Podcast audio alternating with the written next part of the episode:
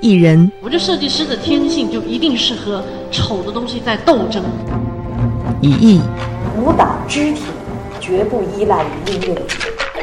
与城市共生，他为什么会追捧这个事情呢？会有点像是借尸还魂，带有强烈的文化身份感的一个成果。与未来共享。International schools and most recently at HD are bilingual. 宁波音乐广播联合宁波市文化艺术研究院共同打造《艺术青年说》有声杂志，正在播出。五六七是国外的为主。我刚看到马来西亚的那个展厅还蛮有兴趣的，就是它有一个就画人的，就是很抽象的人。你很有眼光啊！这一家他今年在台湾办展览，呃，有拿到过最佳新人创意奖啊。说明你的审美 还可以，嗯，非常不错。我很喜欢他们家有就桌子上放的那些是用签字笔画的一些草图。对，这个艺术家他是一个建筑师，哎，我特别喜欢，特别棒。你可以去采访。艺术青年说：“当艺术走进酒店。”就是主要带的东西，大部分都是版画。那因为带版画，其实是想说，嗯，因为我们是第一次来宁波，那之前都在上海就是展，我们是展好几年，第一次来宁波，那想要把这样的艺术的方式跟这样的观念带到宁波，让宁波更有艺术气息。那因为这种酒店型的嗯展览方式，就不会让观众觉得说艺术品就是摸不到边、遥不可及。其实艺术品它都在我们生活当中。那放到酒店来里面，会让观众说：哎，其实这个画挂在我们家也挺适合的，挂在床头也蛮好看的。对啊，就是其实就是这样一个概念。这是一个新型的艺术博览会，它的举办地很特别，是占用了一家酒店的四层楼。以酒店的客房作为艺术作品的展示空间，将艺术美感与酒店风格融合在一起，营造了一种高雅、别致、自然的家居氛围，给前来看展的人与众不同的艺术体验。他们会觉得哦，好像没有接触过这样子的东西，因为毕竟这是第二届嘛。然后他们会，我们都把它标价上去，他们会说哦，原来这可以买啊，这可以收藏吗？说哦，这是可以可以卖的。对他们可能还是抱着一个逛博物馆的心态，或者是逛美术馆那种心态，会觉得好像一幅画要好几千万、好几百万，其实真的不需要。我们就是觉得说，哦，我想要把这个艺术市场带入宁波，毕竟这是一个嗯，离艺术开发还有一段很长的里程碑要走。读懂一座城，像了解一个人。一个人有他独特的气质和性格，以及谜一样的灵魂。走进一年一度的城市艺术博览会，就是给我这样的感觉。走在一家酒店的五至九层，可以看到一个房间就是一个主题展示空间。来自中国内地、台湾、日本、韩国、英国以及宁波本土的优秀艺术机构，带来了油画、水彩、水墨、版画、陶瓷、现代装置、摄影作品以及美学文创产品等。当我近距离的观看这些艺术作品，甚至买下一幅作品时，我就仿佛与他开始了一场艺术与生活的私人对话。这个都是出于同一个艺术家的手吗？是啊，所以他是专门画野生动物的吗？嗯，对，他三十多年都是到非洲。荒野去看这些野生动物，然后从二零一三年开始，他就到中国的无人区去看这些藏羚羊，然后画他们。我们是从新加坡过来的，但是我们画的不是以新加坡的风景为题材。这画家主要是要宣扬一个环保意识，嗯，就是说要关爱这些野生动物。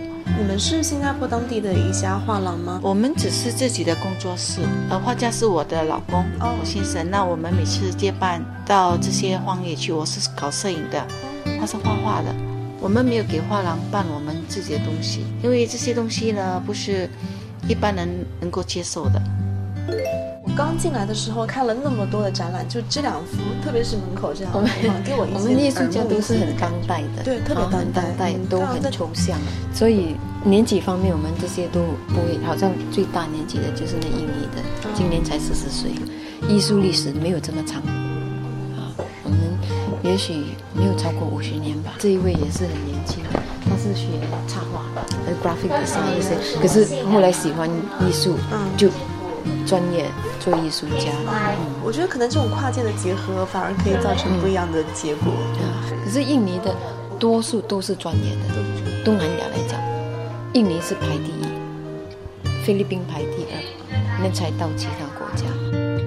世界各国的艺术家们用浓烈的艺术热情，造就了四天精彩绝伦的艺术盛宴，把艺术带回家，成为了这一次面向国际的酒店型艺术博览会所倡导的一种策展理念。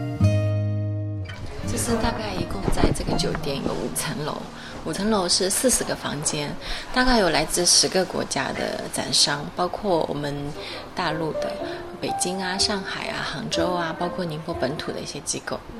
嗯，我看好像还有台湾的。对，台湾比较多，因为台湾的画廊行业特别特别，在世全世界都非常有名，所以这次我们特别邀请了台湾的展商、马来西亚的、德国的。新加坡的、日本、俄罗斯都有，大概有来自十个全世界各地国家。嗯，跟第一届相比的话，它的这个参展的数量呃，展商的层次更多一点。去年可能。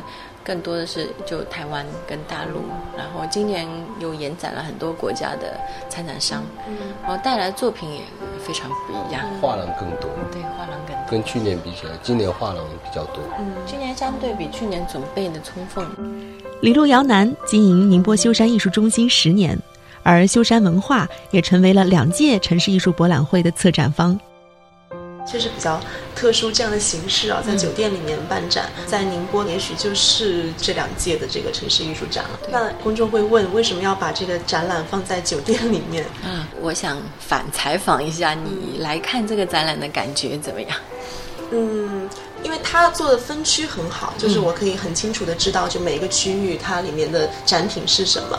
但是可能对我来说的话，空间会有一点窄。嗯嗯嗯，这个是我觉得可能酒店有它的优势，有它不足的地方。对对，我们酒店型艺术博览会可能区别于传统艺博会，就是展的展出的方式有点不一样。可能传统的艺博会它可能会展很多很大的作品，呃，那么我们酒店艺博会它更倡导的是就是艺术品跟老百姓的。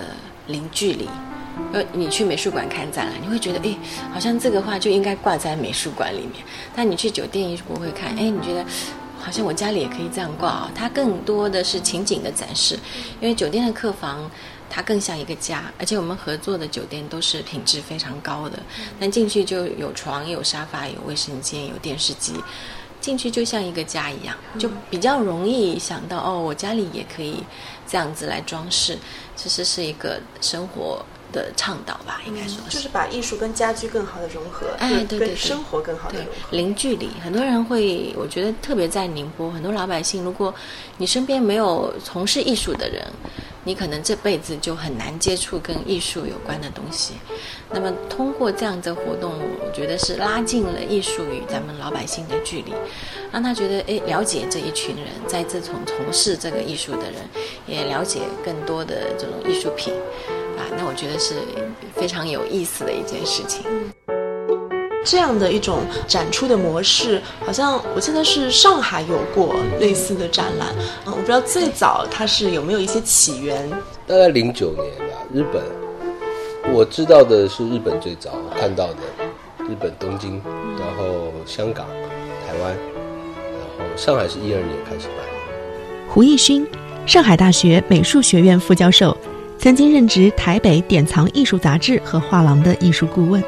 日本人会这样做，其实是把艺术的那个严肃性给压低了。我们一去看美术馆、看博物馆，要不就进画廊。画画廊其实也很高大上，你一进去就大家心里面有觉得太严肃，然后就是白墙，然后挂画，然后在日本人他们想要考虑这个放在酒店里面办。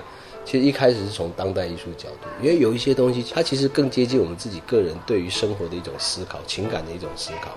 那个艺术只是一种诱发的东西而已，它不仅仅只是审美。对，所以你会看到我在这样子一个空间里面，会触动我的一些情感呢，或者是我的一些想象、我的一些思考。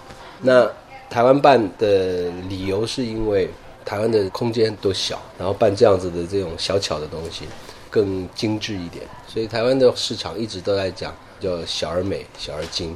然后一二年的时候，上海在办的时候，引进到上海去以后，就引起了一个一个轰动，因为大家就觉得说，哎，在酒店里面也可以有艺术品的展览，也可以有艺术展览，还会觉得特别新鲜。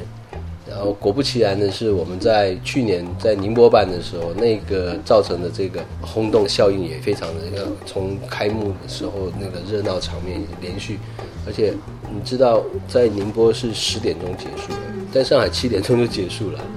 对啊，这个这个可以看得到那个城市生活习惯的不一样，还有观众对于这种艺术活动的这一种期待，你都会看得到会有大不同。其实发展的时间不算太久的这种酒店型的博览会，它其实也很符合整个市场上面的一个趋势跟它的一个规律。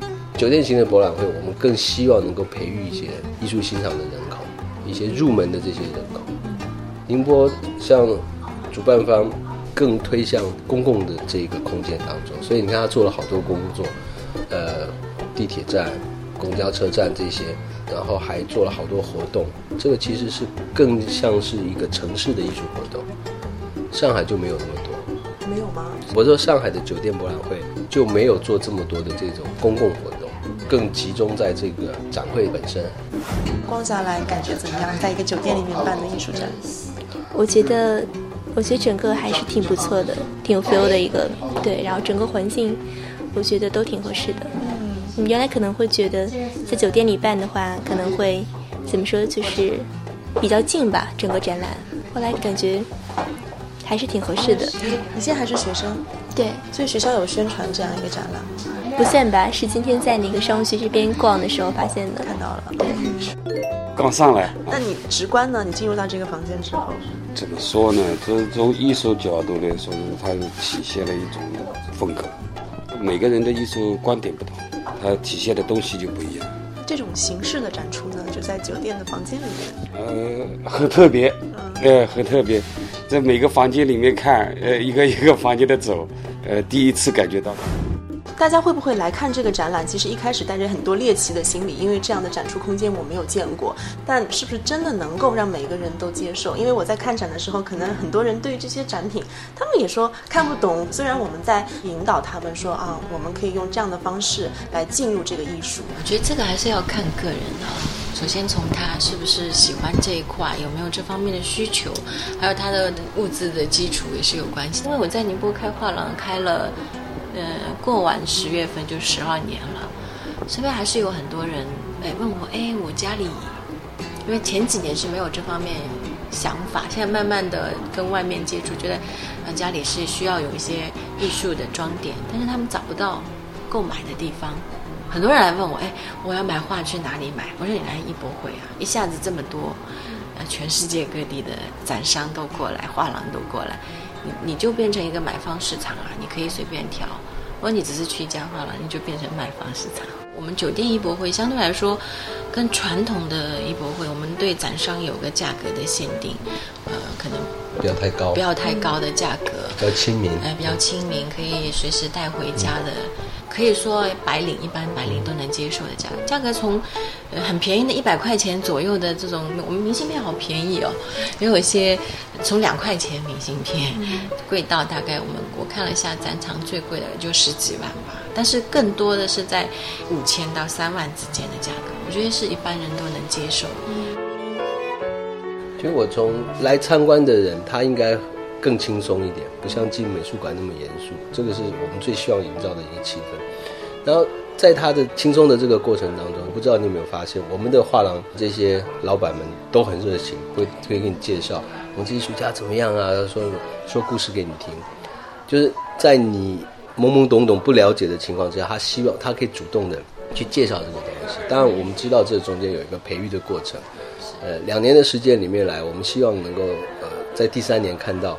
宁波的这些观众更活泼，不会害羞，不会腼腆，不好意思问，看了看不懂也不好意思问。对，那机会透过各种各样的一些，就比如说今天我们有这样子一个采访机会的话，我们就希望能够传达这个意思。你你其实可以更活泼的来。我我举一个好的现象是，我去年看到很多小朋友在然后跑跑跑跑来跑去的，今年没有了，这是一个进步。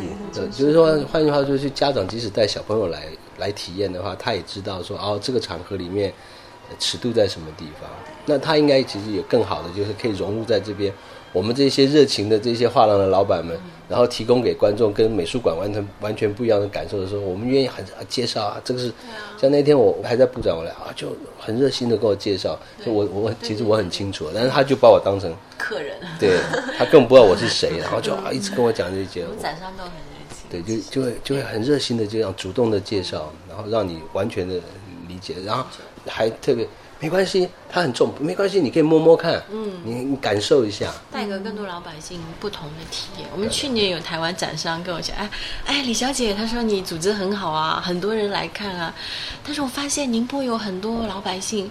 他连国画、油画、水彩都分不清楚，我我也跟他开玩笑，对我说对啊，我说请你们来就是给我们扫盲的啊，我说你们培育种子，呃，再后年再后年来你们就可以有收获了。我也更多希望就有老百姓通过这样一博会，更多的与艺术交流、展商交流，我可以说是非常我觉得利民的一件事情。你你先看一看，嗯，对。你如果最后看完你喜欢的话，我可以这边跟他讲，买一张送你一张，好不好？你自己去感受了。其实画哈，嗯，也不要想说他想要表现什么。你是觉得这幅画比较好看，还是这幅画很奇特？我觉得它比较奇特吧。整个我第一眼感觉是，应该是一个游园的这样的主题。其实这个应该就是其实它它画面里头有那那样的一个歌词哦，哈，其实蛮像的。我觉得这这个。哦，真的是啊，啊，那确实真的是一个鸟笼这样。呃，他可能是希望能够有一些自由，还是什么？是的。酒店的房间其实是家庭的一个各个地方的缩影。OK，其实我觉得现在更要做的是，怎么让家庭开始有这个习惯，去打造自己家庭的文化中心，去打造自己工作场域的文化中心，来开始训练下一代对美的这种从小的培养。我不知道你有没有去过美术馆，有去，但我相信你去美术馆看一个展览，可能进去不懂，出来还是还是一样啊，因为没有人给你介绍，这是一个非常重要的环节。一幅作品可能有介绍跟没有介绍，你能进入的感觉深度就不一样。我是说有介绍，你就像这个人给了你一把钥匙，你可以打开这个艺术家的心门，你可以看到他想表达的东西。当你了解的时候，你就会对这个东西产生。不一样的感情了。观众进来这个地方，除了跟作品产生这种互动之外，更重要的就是，我们可以看到这个在这个气氛里面是，就我很喜欢，我想多了解的话，我就愿意交流。我觉得可能是从人跟艺术的距离变成了人与人之间的交流，就是可以很好的进入这个艺术家，可以进入这个艺术。就像刚才我进到一个房间，他挂的是朱德群先生的版画，然后那个参展商就会告诉你说，哎，这个版画的历史是怎么样的，然后朱先生他的这个版画有什么特点，对对，就觉得很亲切。我们的展商有的时候也也，他们有一个分寸的拿捏啊，就是说第一个。不要打扰观众的参观，就不要像百货公司卖衣服那种盯着你那样子，那其实是很不好的一种体验。你想静静的参观是是他们最最期待的，因为艺术品本来就是要好的沉淀。那如果说你觉得你你希望能够进一步了解，大方的问，尽情的去开口，这里面就没有任何的不好意思啊、害羞啊，也就不需要做这样。因为很多人看不懂啊，我我的想法就是，其实你应该是最看得懂。如果说你看不懂的话，表示那件作品跟你是有距离的。他们又把艺术当着太严肃的东西，所以我曾经写过一篇文章，当代艺术看不懂没关系。我的标题就叫“看不懂没关系”，就是说你在讨论当代艺术，你在看当代艺术、阅读当代艺术的时候，看不懂你千万不要气馁，你也千万不要灰心，因为有非常多的创作者其实是抵死不让你懂。他做出这件作品出来，他也没有想要让你懂。为什么？这就是我个人的东西啊，我很个人很个人啊。除非你很了解我啊，我有恋母情节，然后我有恋母癖，我会体现在我的作品里面。可是那是密码，那是一种密码。但你不懂是最是应该的呀。对，那可能就甚至连我的枕边人都不见得能够了解这件事情。所以。一般的观众如果他不懂的话，并没有，呃，他不是他的错，也不是你没有学问、没有知识、没有文化，都不涉及到这个问题，是作者满足了他自己的创作的欲望，作者是丢出了一个问题出来，所以你要问我说这是答案的话，那你就想错了，对啊。所以我在想，如果把这样一幅小画放在这样的空间里面，是不是可以更好的去走进它？就你们有意的建立这样的一种渠道。对。让大家就觉得可能你可以不看懂，但是挂在那边你觉得很好看，就想去看，嗯，就很好，就可以。对，像小小的有一些，它的那种触动性，我觉得其实是很强，因为我们每一个人的生活背景不一样，知识背景、文化背景都不一样，然后在这种不同的背景下，我们同样看这样一件东西，我们可能会产生不一样的观想，我们自己的观想是会不一样，所以它的它的空间就非常的大了。放到你家的客厅，放到你家院子，跟摆我家的阁楼里面，这个东西它所代表的意义，跟整个让气氛烘托出来的内容是完全不同。一个城市的艺术展，它可能会带有自己的一些特色。宁波的这个城市性格和这个展之间会有什么样的联系吗？觉得宁波展这种城市艺术博览会，就酒店型艺术博览会就很适合。呃，其实去年办展之前，我其实压力非常大。因为我身边所有朋友都觉得，呃，在宁波办艺术博览会是没有蛮冒险的，蛮冒险的，呃，没人来看，很多人，那我还是顶很大压力办。其实这个原因在哪里？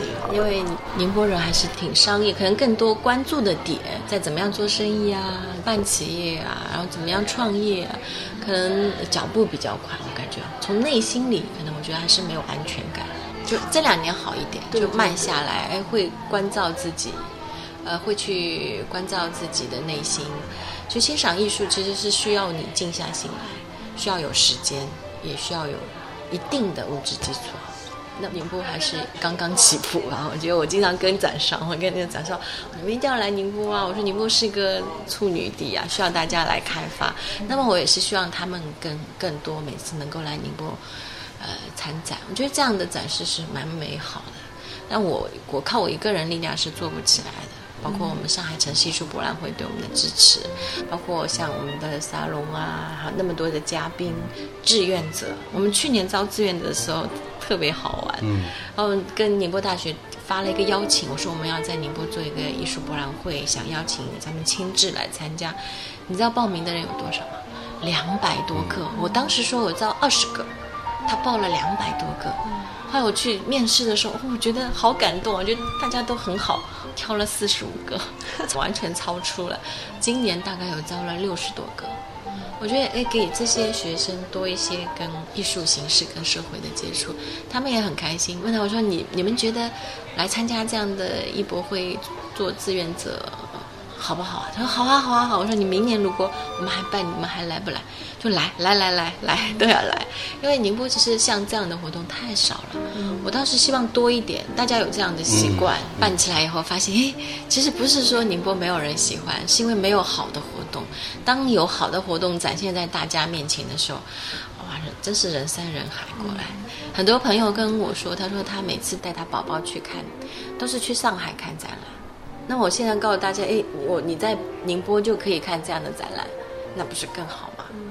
胡老师觉得像宁波这样的呃，算是中型城市吧，它需要一个什么样的展览的类型？我刚才在心里面想，我说宁波有钱人很多，宁波不缺有钱人，而且年轻人喜欢创业，这样子一个基础上面的话，我觉得宁波技术活动就少了。就相对来说比杭州、上海小很多。对，就少。然后我带我的研究生在这边观察，开幕那一天，我就问我们学生，我说你们有没有看到奇装异服的？没有。比较正经。对对对对对。就，所以为什么？就是我刚刚讲，你你刚刚的那个问题，正好就回应了这个问。嗯。就是来看展的人很害羞、很腼腆，然后有一点不好意思，所以他不好意思问，他还是有一点紧张的在看这个东西。他没有真的放松，像我们这样油条来看的话，他跟聊聊开了，你这是什么人啊？什么东西啊？这样，就我这样子的话，当然我的获得会更多一点。